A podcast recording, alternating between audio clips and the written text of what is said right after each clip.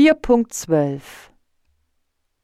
Natalie Hallo, mein Name ist Natalie. Ich bin zwölf Jahre alt. Ich habe am 30. Januar Geburtstag. Es gibt vier Personen in meiner Familie. Mein Bruder ist der jüngste. Er heißt Sven. Er hat kurze, glatte, blonde Haare und blaue Augen. Er ist faul und frech. Meine Väter sind geduldig und hilfsbereit. Wir wohnen auf dem Land.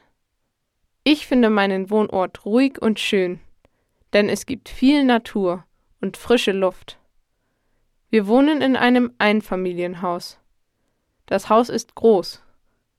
Es gibt vier Schlafzimmer, eine Küche, drei Badezimmer, ein Büro, einen Keller und einen Dachboden. Wir haben auch einen großen Garten mit Bäumen, Blumen, einer Terrasse und einem Schuppen.